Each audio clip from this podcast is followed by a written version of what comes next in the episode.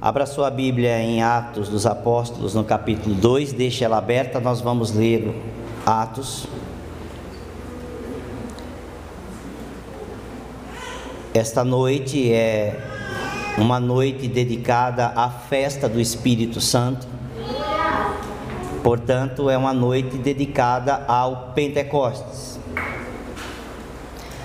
Mas o nosso Pentecostes tem a ver com o timing, por isso tem aqueles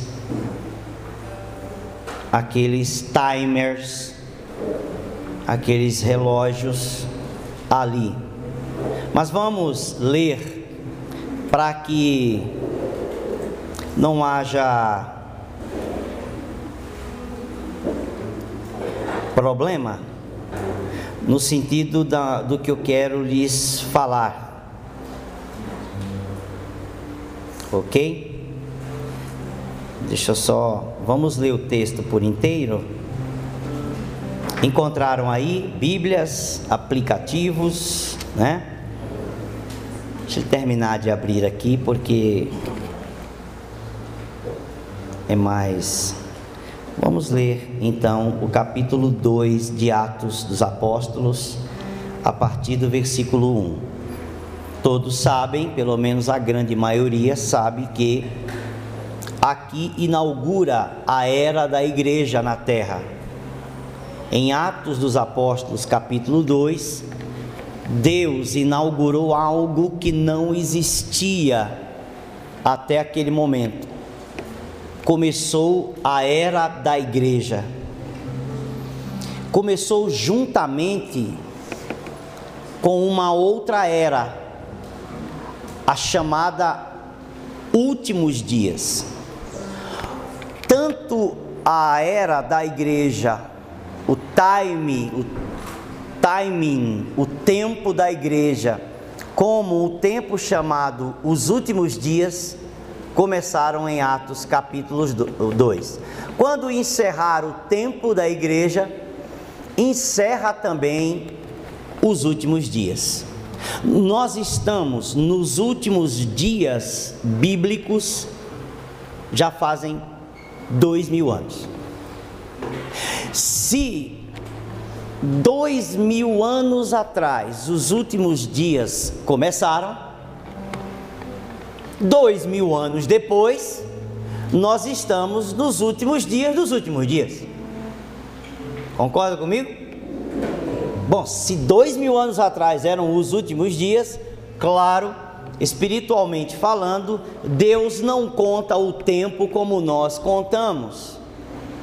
Por isso, mil anos para o Senhor, diz o Salmo 90, no versículo 4 Mil anos para o Senhor é como se fosse um dia. Se os últimos dias começaram há dois mil anos, na matemática temporal de Deus, espiritual, tem dois dias. Que os últimos dias começaram. Já faz tempo e é muita coisa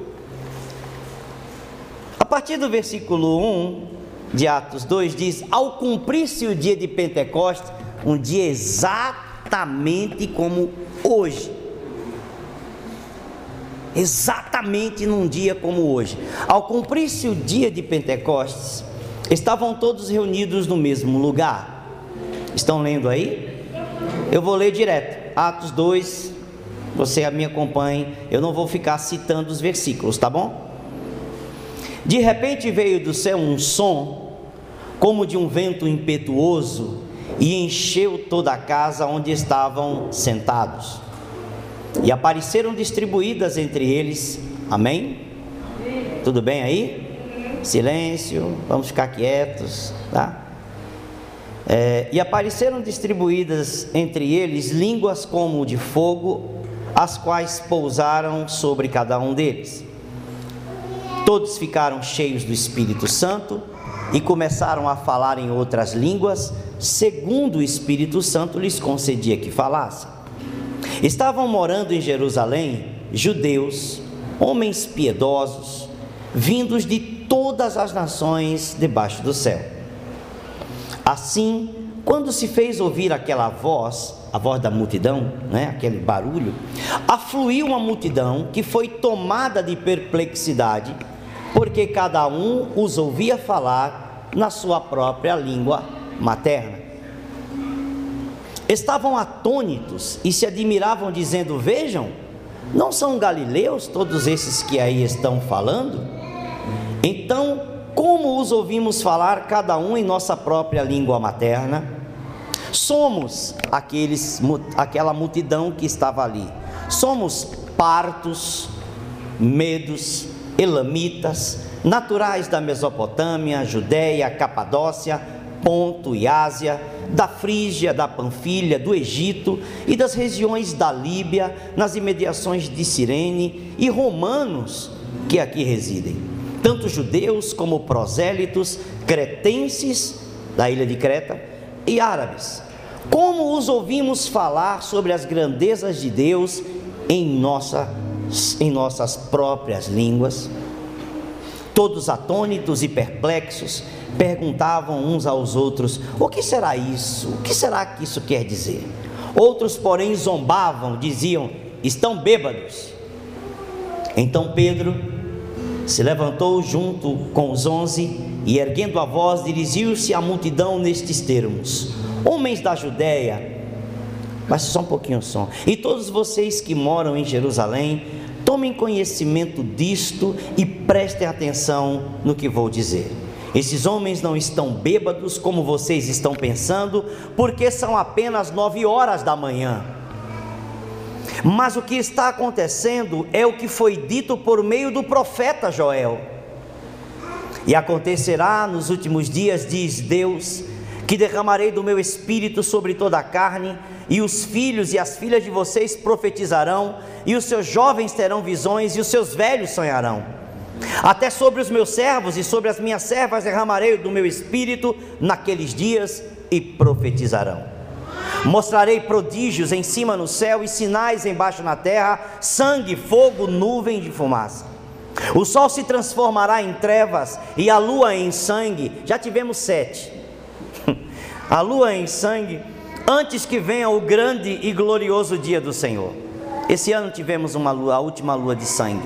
E acontecerá que todo aquele que invocar o nome do Senhor será salvo.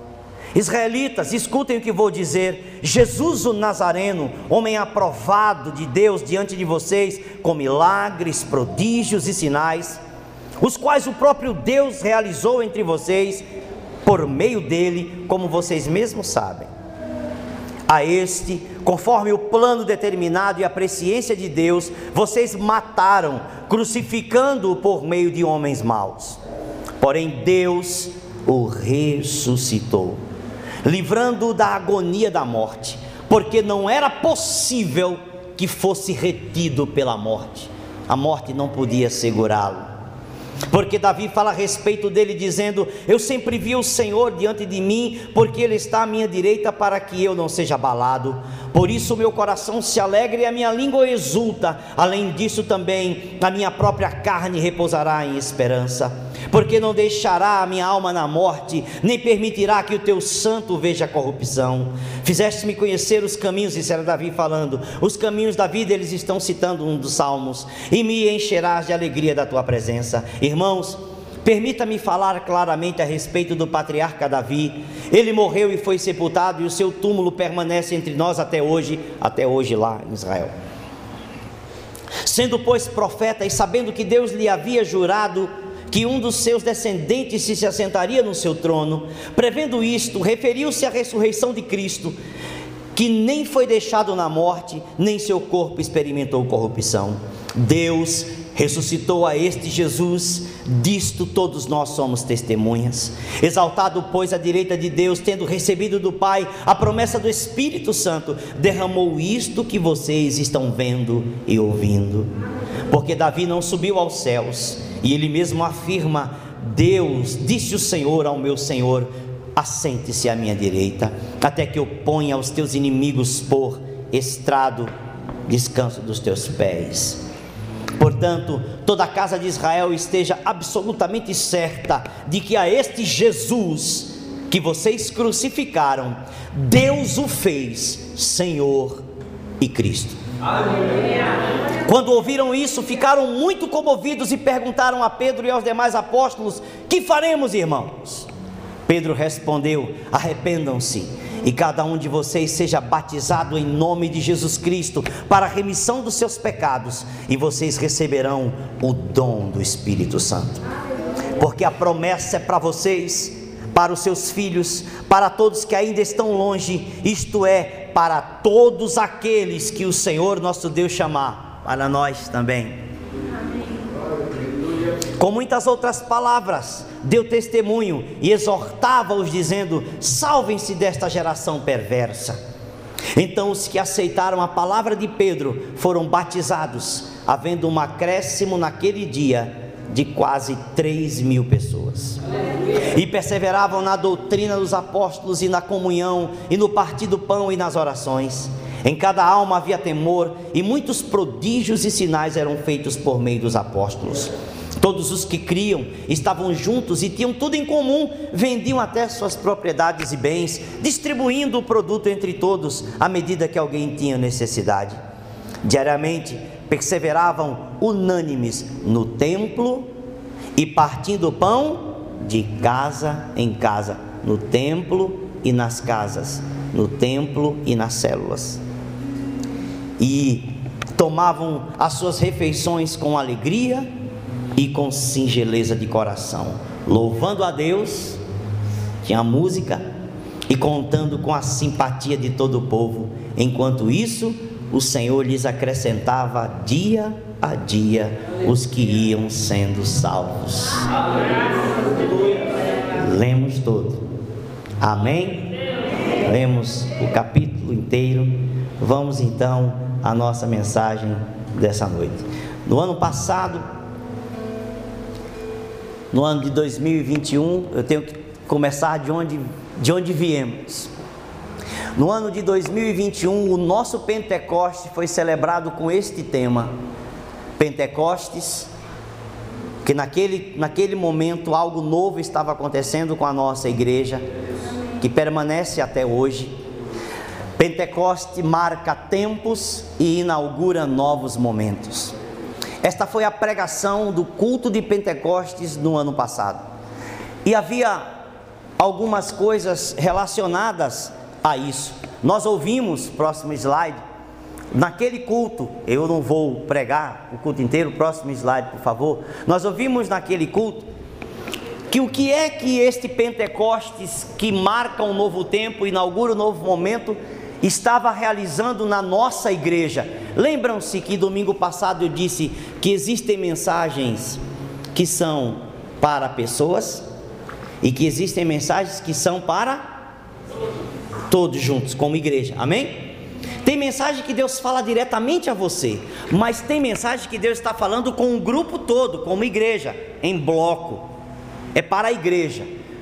Festas especiais, Páscoa, Pentecostes, tabernáculos, que a gente celebrará em outubro, são esses momentos para o grupo todo. São esses momentos para a igreja. Quando Deus derrama uma palavra sobre a igreja toda, você também recebe no teu dia a dia, na tua vida, no teu particular. Isso é maravilhoso. O que que Deus nos mostrou lá? Que ele estava inaugurando uma nova comunicação. Pentecostes é a inauguração de um novo tipo de comunicação. Ora, eu tenho dito para algumas pessoas nas conversas mais de, de, de sala de aula, que o, com os pastores e com os estudantes, alguns, que o que acontece em Pentecostes, em Atos capítulo 2, é a reversão do que aconteceu na Torre de Babel. Na Torre de Babel, os homens desobedientes e des desobedecendo a Deus, quiseram fixar morada em uma região, enquanto Deus tinha dito que eles deveriam expandir sobre a terra e povoar a terra inteira. Eles não quiseram, tomaram uma decisão, os líderes daquelas pessoas tomaram a decisão e o texto de Gênesis 11 diz qual foi a decisão que eles tomaram. Eles disseram: Olha, para que nós não nos espalhemos sobre a terra, façamos aqui uma torre. Ela era o sinal de que eles estavam agrupados em volta de, uma, de um único propósito, de um único lugar, de um único monumento. Aquilo era uma afronta direta ao que Deus tinha falado para eles mesmos. Deus tinha dito para eles: espalhem-se. Eles estavam dizendo: não vamos nos espalhar. Quando eles estão construindo a torre, eles querem que a torre toque o céu. Bobinhos, infantis, mas tem gente assim até hoje. Quer construir uma torre que toque o céu. Aí eles querem, estão levantando a torre, estão levantando a torre. No meio do processo, Deus diz: Vamos dar uma olhadinha no que está acontecendo. É claro, Deus já sabia, o texto está escrito desta forma, para a gente entender que Deus se envolve com as coisas que a gente faz, certas ou erradas. Deus vem olhar para ver o que é que a gente está fazendo. Em outras palavras, os olhos do Senhor, como disse o pastor Eliseu, estão por toda a terra, observando tanto os justos como os injustos. Deus vê tudo. Os olhos de Deus estão em todo lugar. E aí ele observa que os homens se rebelaram. E ele diz: Vamos fazer o seguinte: não precisa fazer muita coisa. Aqueles filminhos de Hollywood, vem um raio, trovões, relâmpagos. Os raios batem na torre, derrubam a torre. Não aconteceu nada disso. Isso foi Hollywood que inventou. Deus fez, Deus precisou de menos poder. Deus precisou de menos, de menos apoteose. Deus precisou de menor nível de manifestação. Deus só fez uma coisa: confundiu o idioma. O camarada pedia tijolo, o outro não entendia. Devia dar argamassa. O outro pedia argamassa, o outro trazia água. O outro dizia alguma coisa, está medindo tanto, o outro não entendia, media errado. Ninguém entendeu ninguém. As línguas foram confundidas. Os seres humanos, a partir daquele dia, voltaram a se espalhar. Bom, e assim vagou a humanidade. De tal maneira que as pessoas não se compreendem e hoje precisamos de tradutores e de intérpretes. Pentecostes, em Atos capítulo 2, pessoas de várias línguas e nações estavam adorando em Jerusalém. Claro que eles entendiam o hebraico e o aramaico. Claro que eles também entendiam um pouco do grego e do latim romano, por isso eles conseguiam, em certo nível, se comunicar como nós sabemos um pouco de espanhol, um pouco de inglês e nos comunicamos com alguma coisa. Alguns de nós sabem um pouquinho de francês, conhecem algumas palavras, je ne pas comprendre, ça va bien, très je, bien merci, hein? je très mon amour, hein? c'est la vie. Alguns de nós entendemos um pouco de italiano, né? Ah, mas a gente fala, dá para entender, dá para se comunicar e a gente consegue. Se um cara falar é, em inglês water, você, ele vai falar water, você não vai pensar que é cachaça. Talvez você pense, mas ele vai water, water. Aí você vai saber que ele está pedindo água. Dá para entender. Sim ou não? Então a gente leva no banho Maria e a gente consegue compreender, mas entender profundamente a conversa da pessoa, nem eles nos entendem, nem nós os compreendemos, se não estudarmos os idiomas. Uma barreira idiomática foi criada na humanidade para que a humanidade se espalhasse. Em Atos capítulo 2, em Pentecostes, ocorre exatamente a inversão o Espírito Santo vem e faz com que 120 pessoas consigam falar os idiomas maternos de uma dezena de nações.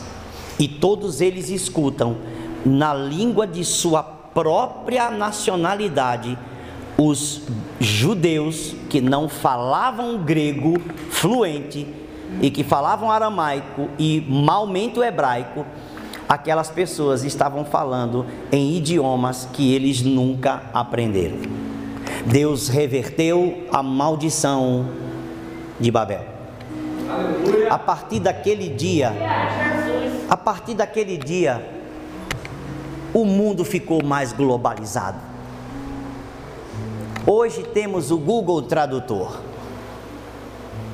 Hoje conseguimos nos comunicar de forma maravilhosa. Eu falo com pastores da Índia quase todos os dias. E eles digitam em hindi ou em, no seu dialeto e aparece para mim em português. Eu digito em português para ele e aparece lá no idioma dele e nós conversamos normalmente. Eu converso com pastores em inglês e automaticamente tem a tradução embaixo. Eu posto coisas em português e a maior parte das pessoas que me seguem não são do Brasil, são dos Estados Unidos, da Inglaterra, da Argentina, da Costa Rica, da Colômbia e, pasmem, até mesmo é, da Nova Zelândia. Então, essas pessoas conseguem compreender, curtem, falam, digitam muitas coisas que aparecem em português. Eu sei quem são, eu sei uma parte deles quem são, porque Deus facilitou a comunicação. As redes sociais, eu digo o WhatsApp, o WhatsApp foi uma invenção divina o WhatsApp foi divino. Foi o Espírito Santo que falou assim: Eu vou inventar um negocinho que eu vou encontrar o indivíduo até no banheiro. O WhatsApp é o meio de comunicação mais fantástico até hoje. Tá me entendendo? Que incrível o WhatsApp. Você fala com qualquer pessoa em qualquer lugar do mundo, quase que instantaneamente. Amém? Amém? Isso é incrível. Bom, naquele momento lá, lá no passado e também agora, Deus sempre está inaugurando novas comunicações. Nós ouvimos no ano passado também que Deus marca tempos proféticos. A profecia de Joel é um tempo profético, o cumprimento dessa profecia era um tempo profético. Deus fala por meio de profecias aos seres humanos, e essas profecias acontecem. Hoje a nação de Israel celebra a, a vitória sobre a guerra contra seis, é, é, doze nações mais poderosas do que ela, em 1967, a famosa Guerra dos Seis Dias, e um, o anjo que protegia a nação de Israel fez algo impensável naquele dia. Eles acham que foi apenas uma tempestade de areia, mas uma tempestade de areia muito localizada atrapalhou a aviação do inimigo e os aviões de Israel, por baixo dessa nuvem de poeira, é, é, é, conseguiram abater toda a aviação do Oriente Médio em um único dia. Um milagre extraordinário numa guerra que nós não compreendemos, mas que restabeleceu, uniu a Jerusalém que estava dividida, a cidade se tornou uma única cidade.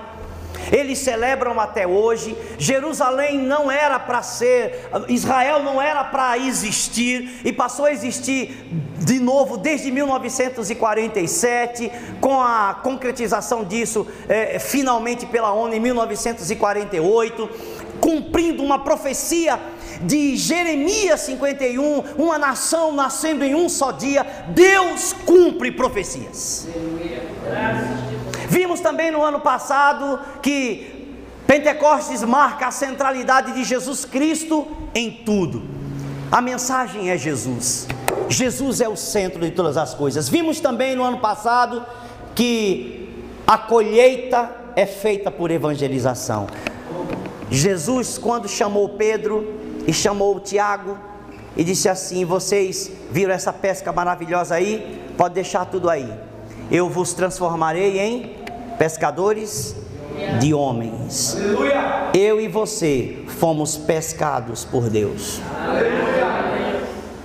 E tem dois mil anos que Deus pesca a gente. E ainda continuará pescando por um bom tempo. Né? Colheita, pescaria de gente por evangelização, por falar desta mensagem. E por último, no ano passado, entendemos que Deus estava é, trazendo de volta a identidade de ser igreja. E nós temos experimentado isso. Agora, esse ano 2022, Pentecostes continua. E o que que nós precisamos continuar fazendo? Leia para mim. Movendo-se mais. Diga, movendo-se mais. Vale, movendo-se mais. Já, já estávamos nos movendo, vamos continuar nos movendo mais. Agora, não no Espírito Santo, mas com o Espírito Santo. Porque o Espírito de Deus está em você se você creu em Cristo, se você foi batizado, você se tornou membro da igreja, você pertence a Cristo, o Espírito de Deus está em você. Então você anda no Espírito, glória a Deus. Agora nós precisamos andar mais com Ele. Andar com o Espírito é um pouquinho diferente, porque andar com o Espírito é receber orientações diretas. De vez em quando o Espírito Santo muda a rota. De vez em quando o Espírito Santo diz: não vá por aí. De vez em quando o Espírito Santo diz: pare. De vez em quando o Espírito Santo diz: não te mandei avançar. De vez em quando o Espírito Santo diz: stop. De vez em quando o Espírito Santo brinca: estátua. E você para. Já brincou de estátua? Eu já. Estátua. E você fica parado. E você espera. Não se mova. Não se mova. Quando andamos com o Espírito Santo, nós passamos a receber orientações, às vezes diariamente. Nós vamos ler a Escritura, a Escritura, amém? amém? Alguns só tem ela no aplicativo hoje, mas a Escritura. Nós vamos ler a Escritura. O pastor Eliseu disse assim: Eu estou lendo a Bíblia agora e tudo que vem para mim é mudança. Mudança. Eu leio mudança. Eu leio mudança. Todo texto vira mudança. Porque o Espírito Santo é que vai trazer este entendimento ao pastor Eliseu e a você. Quando você ler o texto, quando você acompanhar as leituras, ah, eu não sei por onde começar a ler. Gente, nós temos programa de leitura. Nós temos, nós temos é programa de leitura anual. Nós temos uma, um, um, PDF para leitura é, da Bíblia em dois anos. Nós temos dois anos e pouquinho. Eu estou com, eu estou gravando quase que diariamente. Agora não estou gravando mais diariamente, porque eles dividem em dois ou em três pedaços um capítulo. E aí para não fazer picadinho, eu estou esperando terminar aquele capítulo e eu gravo o capítulo. Então eu dou uma pequena explicação, um destaque que eu acho mais importante. Faço uma gravação, está na rede social, no YouTube da igreja. Eu coloco no Instagram, né? Eu coloco no Instagram o link está na, na, na bio, no stories, né? No stories, stories, né? Você põe o, o link, mas se você não vai, você vai comunidade Batista Bíblica Internacional lá no YouTube. Gente, nós só temos lá 154 pessoas. No Facebook nós temos mais de 5 mil. Mas no YouTube é tão pouquinho. Ajuda aí, gente. Vamos alcançar pelo menos uns 4 mil no YouTube, já que somos 5 mil no Facebook. Ajuda aí. Amém? Comunidade Batista Bíblica Internacional. Clica, aperta o sininho das notificações, sim ou não? E aguarda, porque todo dia tem uma coisa. Quando não tem, quando eu não envio também agora, o bispo começou podcasts. O nome do nosso programa de podcast chama Novamente. Não é de novo, é novamente. E eu estou colocando coisinha lá. Eu mando no nosso WhatsApp. Não está no nosso WhatsApp. A igreja tem um WhatsApp onde a liderança se comunica com a membresia. Pergunte a um desses pastores, são 12 pastores aqui. Pergunta a esses homens, a essas mulheres: vem cá, ó meu número aqui, ó aí, dá licença, eu, tá de caó comigo. Dá licença, é o seguinte, meu irmão, ó, ó pastor, pastora, põe meu número lá. Amém? Você põe lá que é para você receber a comunicação diária, ver o que o bispo produz. O bispo produz coisa todo dia. Você não vem se me acompanhar. Mas eu produzo todo dia e vou te dizer por quê.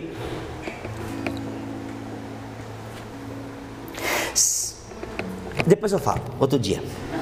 Movendo-se, eu estou escrevendo isso, depois eu, eu vou gravar e você vai, tá? Vamos lá, próximo slide. Vamos lá, são cinco slidezinhos eu quero correr. O que é que o Espírito Santo nos diz de novo em Pentecostes 2022 para a nossa igreja? Dizer para a nossa igreja é também dizer na tua vida, na tua casa, também no teu particular. A, a, primeira coisa que o Espírito Santo diz nesse Pentecoste é que quando ele vai, quando ele se move, num cenáculo. O que era o cenáculo? Onde eles estavam reunidos. Quando ele se move num lugar, por isso que eu digo na sua casa, você é cristão, você carrega o Espírito Santo, lá no teu quarto o Espírito Santo pode começar a se mover dentro de você. E começar a, a modificar o ambiente. Então, o cenáculo pode ser lá no teu quarto. O cenáculo pode ser toda a tua casa o cenáculo pode ser o lugar onde você trabalha, a tua empresa, o teu negócio, o teu escritório. O cenáculo pode ser aqui. Mas quando o Espírito Santo se move num lugar físico, a atenção das pessoas é chamada. As pessoas começam a dizer assim: está acontecendo alguma coisa ali. Tem algo diferente acontecendo com esta pessoa tem algo diferente acontecendo com esta família. Tem algo diferente acontecendo com essa igreja. Vale a pena ver. Ou melhor, vale a pena participar. Segundo lugar, quando o espírito se move, ele produz um tempo. E o tempo do espírito, no tempo do espírito, as profecias se tornam reais diante de nós. O que significa que agora nós não estamos pensando mais que um dia Deus vai fazer, que amanhã Deus vai fazer, que Deus prometeu lá no passado que faria. Não. Agora a profecia que Deus prometeu lá atrás se cumpre diante de você, diante dos teus olhos. O que Deus falou começa a acontecer na tua frente. Gente, não dá para fazer, não dá para desejar menos do que isso. Eu, tenho, eu preciso que você acredite nisso aí. Não é, não é que eu, porque eu preciso, não, é porque você vai ser abençoado. É benéfico para a tua vida, você crê nisso, amém? Você tem que crer, olha, eu, eu não quero mais viver de promessas, não. Deus já fez promessas, agora é o tempo de cumprir promessas. Eu não estou questionando Deus, nem colocando Deus de parede, não. Ai de mim se fizer uma bobagem dessa. Deus vem com um pezinho dele e dá uma esmagada em mim e já era. Amém? Ontem mesmo estava falando com a bispa. Eu falei assim: Eu não tenho medo de Deus. Ontem mesmo disse para ela: Não tenho medo de Deus me julgar. Não tenho medo de Deus me condenar não tenho medo de Deus pesar a mão dele sobre mim. Não tenho medo de Deus me, me passar no, no crivo da balança. Deus não me causa medo. Eu disse para ela: o que me causa medo é gente. O que me causa medo é gente traidora. O que me causa medo é gente que fica macumunando por trás para puxar o teu tapete.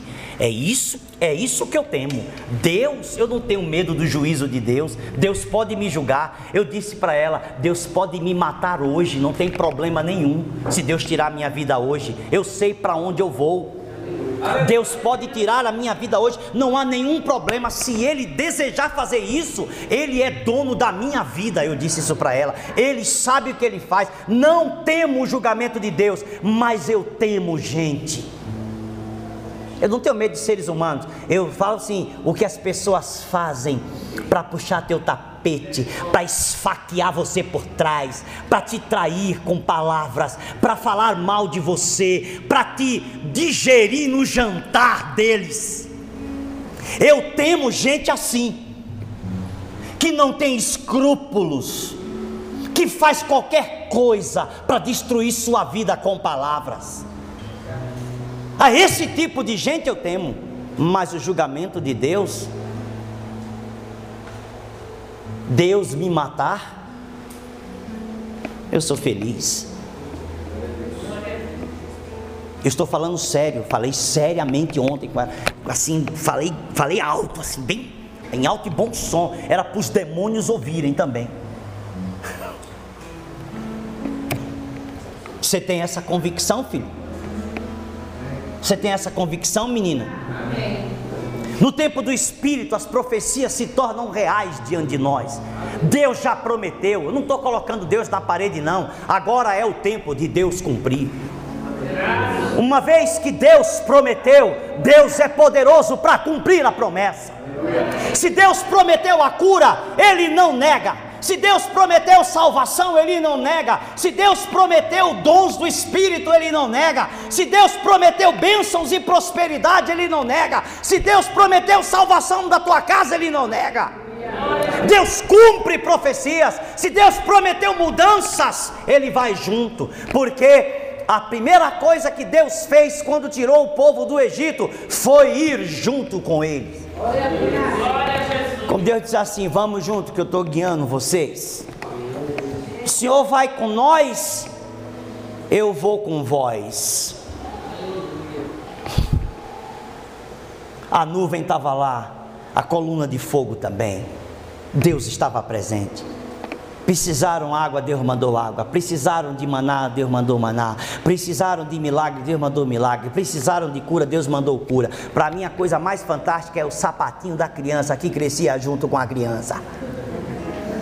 Para mim, a coisa mais fantástica é a roupinha do menino que crescia junto com o menino.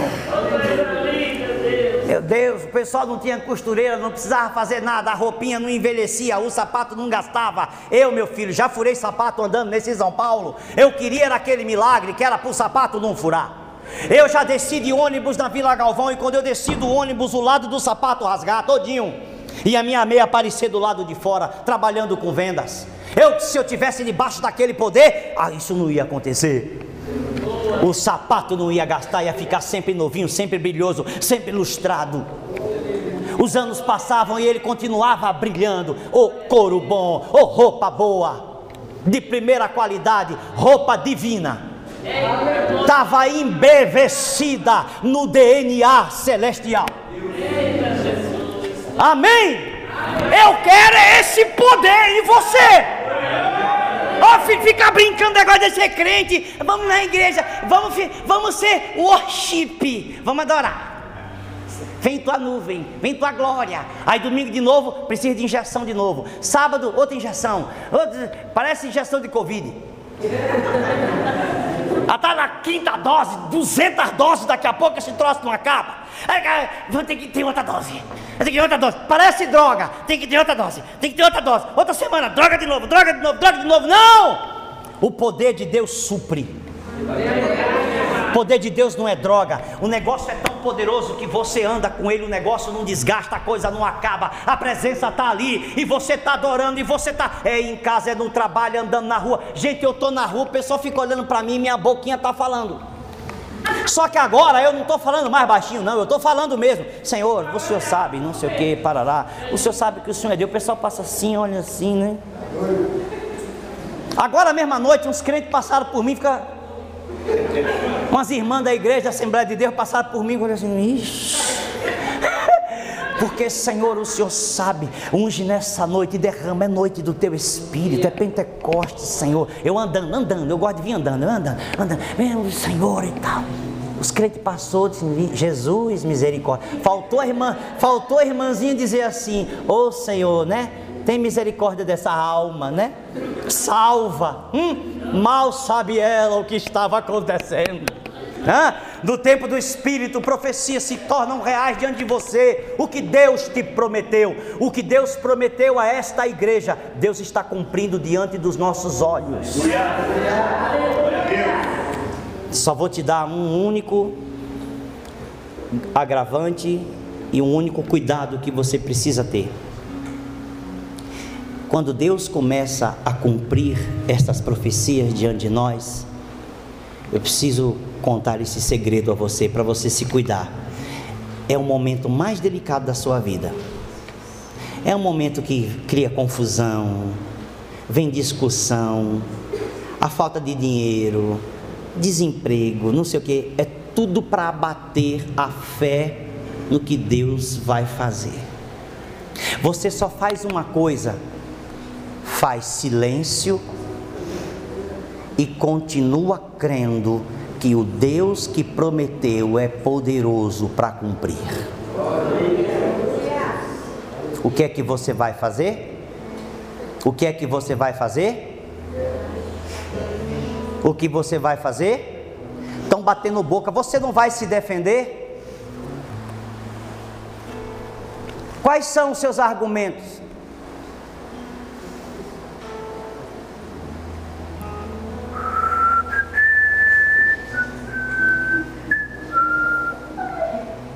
Que você não está vendo tudo que está falando contra você? Quando o dia glorioso lá no céu, Deus manda tocar trombeta, que eu não sei essa música, mas eu vou aprender a cantar. Você ora, você vira o rosto, você faz silêncio, deixa a pessoa que não compreende o que está acontecendo falar sozinha mesmo que ela diga, você me deixou falando sozinha, não sei o que, não sei o que, você não fala nada. Porque este é um tempo de cuidado, amém? Número 3. No tempo do Espírito, Jesus Cristo, ele continua sendo o centro.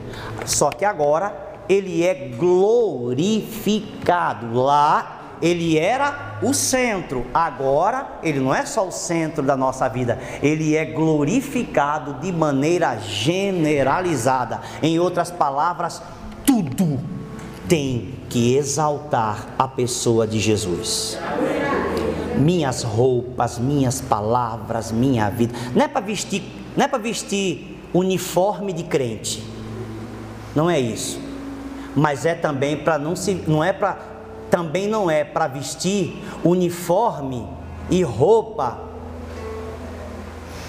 de coisado. De coisado. Amém? Tá entendendo? Coerência, santidade, cuidado. Seu corpo é sagrado. Seu corpo é santo, pertence a Deus não é, seu corpo nem é 100% do seu marido, da sua esposa. Em primeiro lugar, ele pertence a Deus. O primeiro interessado na pureza, na limpeza do teu corpo é Deus. Aí você pensa direitinho duas vezes antes de sair. Amém? Falatório, a conversa fofoca, ambiente de salão de beleza, televisão, rede social, você dá uma tesourada. Amém? Amém. Não estou dizendo para você ficar sem nada, não. Estou dizendo para você agora se cuidar. Porque Jesus precisa ser glorificado de maneira generalizada em todas as áreas da sua vida. Até o corte do cabelo dos meninos precisa glorificar Jesus. Esses dias o cidadão aqui que é da barbearia, esses dias não, ano passado me vendeu uma pasta para passar na minha barba e no meu cabelo. É meu genro. Levou minha filha mais velha, minha primogênita. Aí, até hoje eu fico pensando nisso aí. Aí, acontece? O que acontece? Quando eu estou lá no banheiro, passou uns cinco dias. Eu olhei direito, eu falei, ué, é uma caveira um bicho feio. falei assim, oh, gente, eu não orei por isso aí. Eu estou passando esse negócio em mim. Eu na hora mandei mensagem para ele. Eu falei, ô Rafael, que negócio é esse que você me vendeu? Falou, bispo, é a mais famosa, é a melhor que existe. Eu falei assim, você me arranja uma que não tem caveira? Da próxima. Não, porque tudo de barbearia, tudo de homem de barbearia, bispo é assim, é de caveira, não sei o que, é de osso, pirata do Caribe. Falei, ah, dá licença. Não me vende mais esses negócios não. De caveira. Não, tá bom, vou arranjar uma, uma outra pro senhor. Tá me entendendo? Não é porque o pessoal gosta dessa tal, beleza. Vende a caveira para quem gosta da caveira, tá me entendendo? Agora, comigo não. Amém? Até isso, é uma pequena bobagem, uma, é um produto, sabe? Mas aquilo me. Aquilo me incomodou. Está me entendendo? Até isso, o corte do cabelo. Ah, que eu vou fazer um moicano. Isso glorifica Jesus? Jesus cortaria moicano? Eu acho que não. Eu acho que não. Acho que não. Mas eu não estou aqui para ficar falando mal do corte do seu cabelo. Mas o cara corta moicano e dá pinta de verde e amarelo. Haja paciência, velho. Aí também não. Jesus está onde naquele cabelo? Então assim, presta atenção. Amém? Encher o corpo de tatuagem. Povo, onde é que Jesus é glorificado nisso aí? Não, coloquei o nome Jesus aqui. Poxa. Ah, dá licença. Hã? Número 4. No mover do Espírito. Lá é evangelizar a colheita, né? Ano passado. Esse ano é o que? Ganhar almas. É uma coisa, é, é uma coisa normal para a igreja. Já acostumou a trazer gente, né? Célula, convidar, aumentar. Ó, o pastor Eliseu está na fé, falou assim: já daqui mais um dia precisamos alugar um lugar. É assim, é normal ganhar alma. É normal trazer gente, é normal que as pessoas venham. Você que faz parte da igreja tem que se acostumar a ganhar gente para Jesus. Amém? E por último, senão a gente não vai embora de jeito nenhum. No tempo do Espírito, o sucesso espiritual e na vida vem por saber quem somos em Deus. De, aí, lá gerou a identidade. Agora eu já sei quem sou. E por saber quem sou, ando sabendo quem sou em Cristo. No curso de sexta-feira, que nós estamos provavelmente encerrando agora na sexta que vem, pequeno seminário de fundamentações de batalha espiritual convido a todos para estar aqui, que estamos encerrando o curso. Nós tem, tem uma parte do nosso livreto, da nossa apostila, que fala exatamente sobre identidade. Agora nós sabemos quem somos, e porque eu sei quem sou, o sucesso na minha vida e o meu sucesso espiritual vem exatamente por saber quem eu sou. Eu sou eu, quem eu sou em Cristo habilita o meu sucesso. Não é o coaching que me faz, ter sucesso. Não é o guru que me faz ter sucesso. Não é comprar um livro de autoajuda que me faz ter sucesso. Não é comprar, não é fazer a imersão de um curso que me fará ter sucesso. Nada disso. Você até pode fazer tudo isso, está valendo, porque faz parte de aptidões, de coisas, de, de, de de diplomas e de habilidades que você pode até conquistar na vida, no teu trabalho, no dia a dia. Tudo isso tem valor, mas agora estou falando de quem você é. O fato de você saber quem você é em Deus, porque você tem Jesus, você tem uma identidade. Esta identidade te habilita para o sucesso espiritual e para ter sucesso na vida, porque você é de Cristo. Não é pelo curso que você fez, não é pela quantidade de faculdades que eu tenha, não é pela quantidade de diplomas que o bispo tenha ou você venha a ter, não é aqui nós temos moças aqui que estão dançando, vão ser advogada, outra vai ser engenheira, outra vai ser não sei o que, outra que está tocando quer ser advogada, vai ser, quer não, vai, vai ser advogado, outra é empresário, outro já é dono de, de, de, de empresa, outro é isso e aquilo. Esse menino novo aqui já está todo mundo ó, lá em cima. Essas crianças aqui, você olha para tudo, tudo que os meninos de hoje parece tudo novinho, mas já tem assim, tem 18, 19, 20, tá? Tá? É tudo criancinha, mas assim, é todo mundo com a mente formada para o sucesso já. É só disfarce.